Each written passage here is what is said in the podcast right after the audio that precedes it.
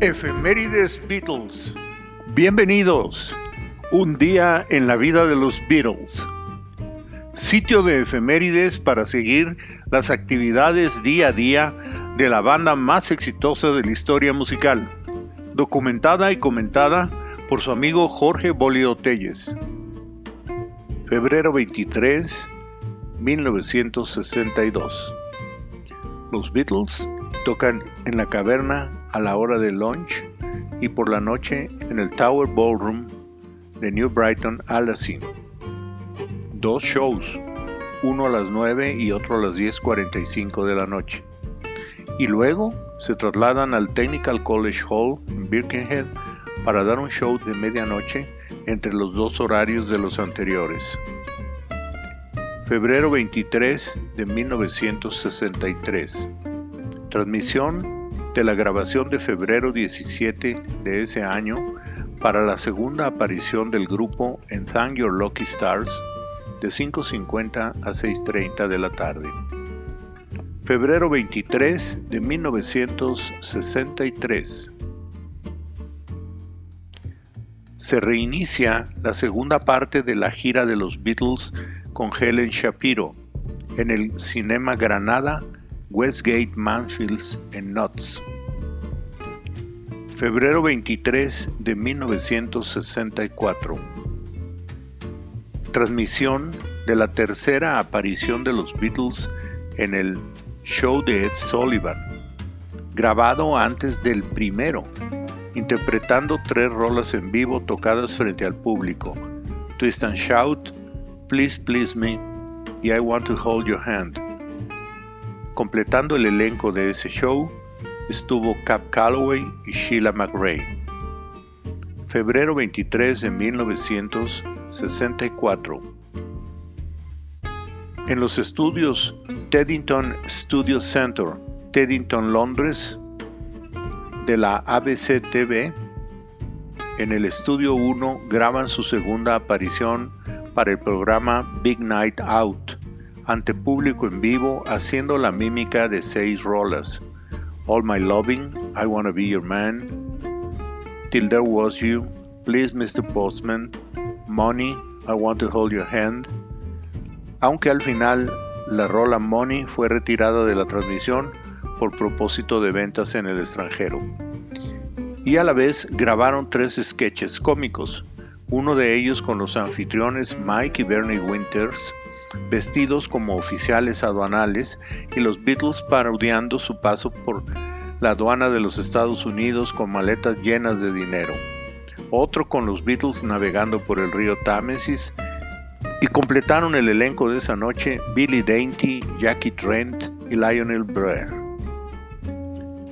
El programa se transmitiría el 29 de febrero de 1964 de 6.35 a 7.25 de la noche, en la mayoría del Reino Unido excepto en Londres donde se transmitió hasta marzo 3 de 8 a 8.55 de la noche.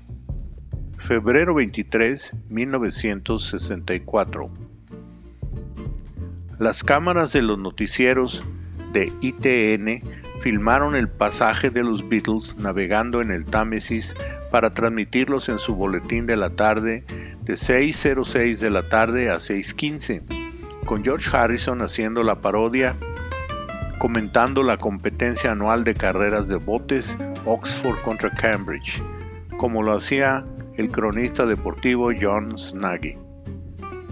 Febrero 23, 1965.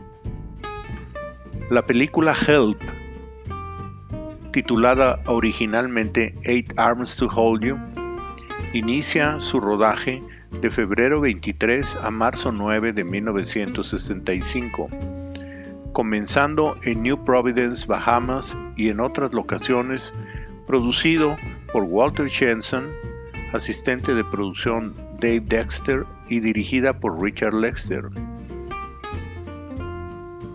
El guion fue escrito por Mac Beham y Charles Good. El reparto de la película incluía a los actores Victor Spinetti como el profesor Foot, Eleanor Braun como Amy, Roy Kinner, Algernon, John Bludnett en el papel de un terrorista, Patrick Cargill como un inspector de Scotland Yard, Leo McKern en el papel de Clang, Peter Copley, el joyero y Alfred Lacey, el cortador de pasto. 23 de febrero de 1965. Para el inicio de rodaje, todo el equipo se había trasladado a las Bahamas para comenzar por la noche, con escenas de Ringo que fueron editadas posteriormente y escenas de The Beatles nadando vestidos en la alberca del hotel de Nassau Beach. Los Beatles se hospedaron en The Balmoral Club durante la filmación en Bahamas. Febrero 23, 1965. En la sala de control del estudio 2 de Abbey Road en Londres, de 10 de la mañana a 1 de la tarde, se hace la mezcla estéreo de Yes It Is de la toma 14, You Got to Hide Your Love Away de la toma 9, If You Got Trouble de la toma 1, Tell Me What You See de la toma 4, I Need You de la toma 5, Another Girl de la toma 1, Ticket to Ride de la toma 2, You Like Me Too Much de la toma 8, The Night Before, remix 1 de la toma 2, You're Going to Lose That Girl, remix 1 de la toma 3, That Means a Lot de la toma 1 y You're Going to Lose That Girl, remix 2 de la toma 3. No se registra un productor, pero sí el ingeniero Norman Smith supervisa toda la mezcla con ayuda de Malcolm Davis como operador de cintas. Las canciones If You Got Trouble y That Means a Lot no fueron utilizadas ni en álbum ni en la película. Febrero 23 de 1967. El sencillo Strawberry Fields Forever y Penny Lane llega al número 2 de las listas en el Reino Unido por debajo de la canción Release Me de Engelbert Humperdinck apenas el segundo sencillo Beatle en no llegar al número 1. Febrero 23, 1967.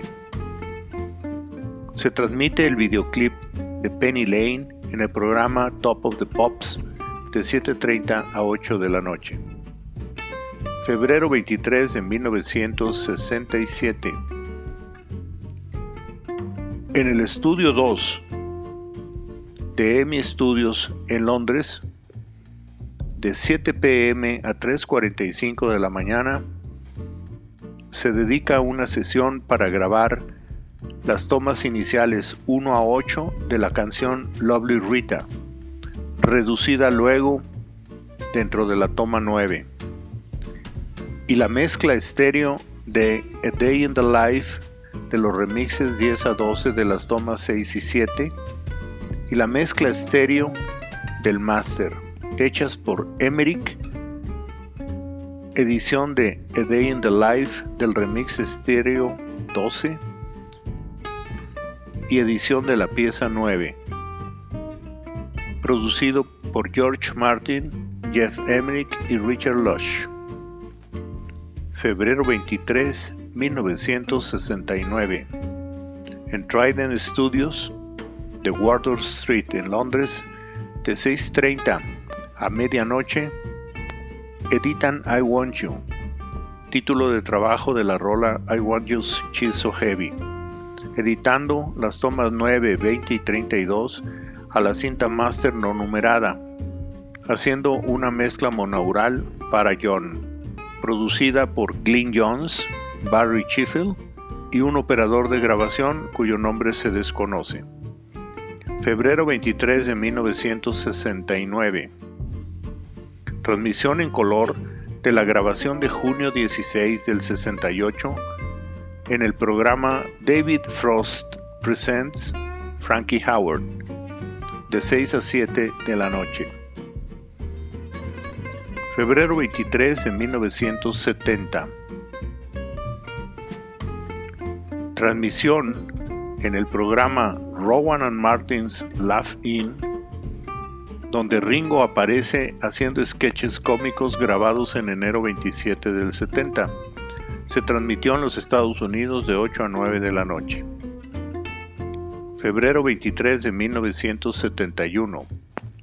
George Harrison es castigado a no conducir por un año después de tener un problema con un agente de tránsito en la ciudad de Londres. Febrero 23 de 1973. George Harrison es declarado culpable de plagio de la rola He's So Fine en la demanda que Bright Tunes Music estableció contra George Harrison y George es sentenciado a pagar 1.599.987 dólares por esa violación.